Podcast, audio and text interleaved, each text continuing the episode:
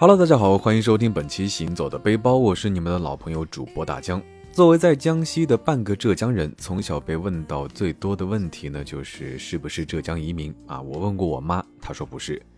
直到后来遇到了一位真浙江移民的同学，才知道原来之前呢，因为修建新安江水库，导致呢有一部分浙江人移民来到了江西，所以这就是我小时候第一次知道了千岛湖这个名字。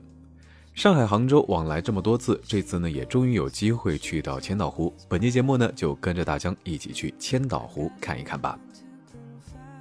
从上海出发到千岛湖呢，路程不是特别的远，大概三四个小时的车程。随着一路上从平原变山区，山越来越多，越来越高。后来呢，甚至在山里面穿行，渐渐的就看到路两边都是水，就知道已经进入了千岛湖的范围了。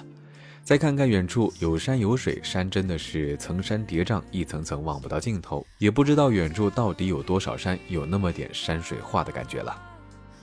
进入匝道，能远远的看到淳安县和千岛湖大桥，再顺着主路呢一直往西南跑，就到达了我们这次的酒店。办理入住之后呢，在阳台上凭栏眺望，正对着的呢就是千岛湖景区湖中心的区域，视野非常的开阔，非常不错。因为时间的原因呢，这次我们也破天荒的不是先玩景区，而是先找地方干饭。同行人呢已经看好了一家吃鱼的馆子，那就出发吧。毕竟来千岛湖还是要尝一尝有机鱼头的。到达饭馆的时候已经是晚上七点左右，但是呢还是有很多人在排队啊。一看这个架势呢，就知道我们来对了。排了半个多小时，终于吃上了第一个菜。又过了大概一个小时呢。大菜鱼头汤终于上来了啊！真的是没有白等。鱼头汤呢，非常的鲜美，鱼肉软嫩，没有土腥味。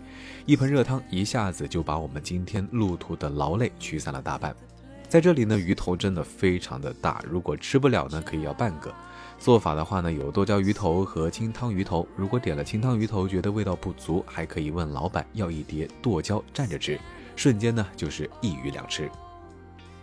再回到酒店呢，就已经是深夜啊，准备好好休息。第二天呢，再好好玩。一大早出门就在酒店看到了很多四轮自行车啊。首先让人注意到的呢，就是电动四轮车啊，既复古又省力，但是说实话，费用还是有一点点高，骑行呢就有些不划算了。最后呢，我们选择了酒店的人力四轮自行车。出了酒店，决定右拐往南走，顺着纯阳线的自行车道看看沿途的风景。啊，我们三个人的分工非常的明确，我和另外一个小伙伴是动力来源，啊，我兼职司机，另外一个不输出动力的呢，就负责一路上拍照录像。啊，这大概也是一种新能源吧。我们呢也是越骑越快，喊的口号飞速的蹬着脚蹬，车子呼呼的跑，风呼呼的叫，就这样呢，顺利的冲上了第一个小山坡。沿途看到很多人在真正的骑行旅游，他们戴着自行车头盔，骑着变速车，三三两两或者是组成一队，惬意地漫游在自行车道上。说实话，空气清新，环境优美，真的非常适合一家人带着小孩来骑行。下午回酒店的路上呢，看到了千岛湖游轮“伯爵号”之旅的广告啊，我们也是一下子就来了兴趣。但是查了不少攻略和分享，也没有研究明白这个船到底开出去多长时间，到底开到哪儿，为什么还要换小船上岛玩，到底有没有中午饭，所有概念呢都是非常模糊的。好在酒店的工作人员呢帮我们答疑解惑啊，那我们就准备买票，第二天出发吧。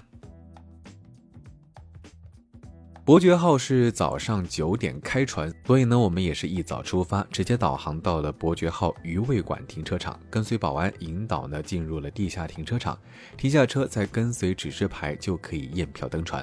船上呢有包房，因为卡座比较大，是那种长椅的形式，一条椅子基本上可以坐四到五个人，没什么问题。服务员呢看我们三个人，说包房更安静一些，就领我们到了三楼。原来包房呢就是像旅店的那种标间，两张单人床，有独立的卫生间，空间呢非常的独立，不会被打扰。对于我们这种休闲游还是蛮适合的。于是呢加了三百块钱，升级了包房，收到了房卡一张。随后呢，跟着乘务员咨询啊，终于搞明白了伯爵号的行程，是从渔人码头上船，然后到渔人码头下船啊，总计大概是六七个小时。期间如果要去两处景点游玩呢，那么呢就要在伯爵号上乘坐小船，一共大概是要两个小时左右。其他的时间呢都是在景点或者是去景点的路上。具体行程大概是九点左右，伯爵号开船，行船半个小时，停在龙山岛附近，换骑士号那种中等大小的船到梅峰景区。大概十二点呢，再坐骑士号返回伯爵号。中午呢，就在伯爵号吃饭，只要买票上船呢，就管饭啊，无论是否升舱。午餐时间大概是一个小时。下午一点左右呢，再坐骑士号到月光岛景区，大概两点半左右呢，返回伯爵号，然后呢，再由伯爵号行船半个小时左右返回渔人码头。当客人上的差不多的时候呢，就准备开船了。引擎呢也发出了轰鸣，船上的人们也都是聚到码头一侧啊，希望看到开船离开码头的那一刻。虽说伯爵号是九点发船，但那只是一个大概的时间。有的时候呢，可能会因为有些客人晚到，所以晚一些发船。我们开船的时候大概是九点一刻，相应后续的时间呢，要么推后，要么压缩。第一天来千岛湖的路上就感觉老鹰不少，第二天骑车子的时候呢，也发现老鹰在湖上盘旋。今天直接就发现，嚯，这个老鹰呢就在我们的脸前刷存在感，而且不是一只，是一家子一群。你看他们围着船在转，有低空觅食的，有高空巡逻的，剩下的呢都是在中间等待支援，分工非常的明确。伯爵号虽说需要经过二十分钟的行船，但说实话，并不像我们想象中能够在千岛湖带着我们环游，而是慢慢悠悠地跑到龙山岛附近停下。在这里呢，甚至我们还能够在船上看到渔人码头。当伯爵号停下来的时候呢，我们发现不经意间，两艘骑士号已经一左一右夹住伯爵号了。广播开始让大家换成骑士号，换成是有登船顺序的。大家在登上伯爵号的时候呢，乘务员会给每个人贴一个贴纸，根据登船先后顺序有两种颜色。换成骑士号的时候呢，就根据广播按照贴纸颜色，按照先后顺序登骑士号。为什么去景点要换成骑士号呢？啊，是因为伯爵号实在太大了，这两个景点都没有适合伯爵号的码头，只能用骑士号摆渡。其实骑士号这种船呢，也就相比一般的游船要大一点点。两艘骑士号呢，一前一后就开往了梅峰景区。另外一个小伙伴嫌累呢，我们就没有下船，而是留在了船上。热闹的甲板一下子就非常的清静，整条船除了工作人员，只剩下个别像我们一样的游客留了下来，也几乎遇不到游人，有了一种花小钱包了一整条大船的感觉。伯爵号开放的区域呢，一共是五层。一层外侧呢是有窗的包房，这层包房呢没有床，只有沙发。内侧呢是儿童游乐区，儿童游乐区进入呢是要收费的。收费后，服务员会给孩子贴一个贴纸，孩子呢可以随意进出游乐区。二层外侧呢是有窗包房，这层包房呢没有仔细探访，也不太清楚内部的布置。内侧好像也是卡座，这些卡座呢也是收费的，但是看不到外边的光景。三层外侧呢也是有窗包房，这些包房呢就是标准间的布置。内侧呢也跟二层一样是卡座收费。四层呢是卡座层，窗户呢不再有包房挡着，整个楼层呢非常的通透。所有的卡座呢也是需要收费的。最贵的呢就是船头的卡座，完全的正视前方，包房都没有这样的待遇。五层呢就是甲板层，可以欣赏露天的风景。天气好的时候呢，可以充分融入到蔚蓝的苍穹之中。临近中午，乘务员直接把饭给我们送到了房间门口。别的卡座上呢，也摆放了相应数量的盒饭。去梅峰的游客还没回来，我们呢也就先开始吃了。后来听到船上慢慢的热闹起来，发现去的游客都回来了。先回来的是二号，其实二号呢也是最早出发的，其实一号紧随其后。但是可怜的其实一号比其实二号晚回来大概要半个小时，而且最可怜的是这两条船下午出发的时间又差不多，也就是说其实一号的客人整整比其实二号的客人少了半个小时的吃饭时间，非常的赶。这个时候我们还挺庆幸，还好没下去，不然呢来来回回真的非常的累。吃过饭，随着大量的游客又离开了伯爵号，伯爵号呢又回到了宁静啊。到了我们在伯爵号闲逛采购的时间了。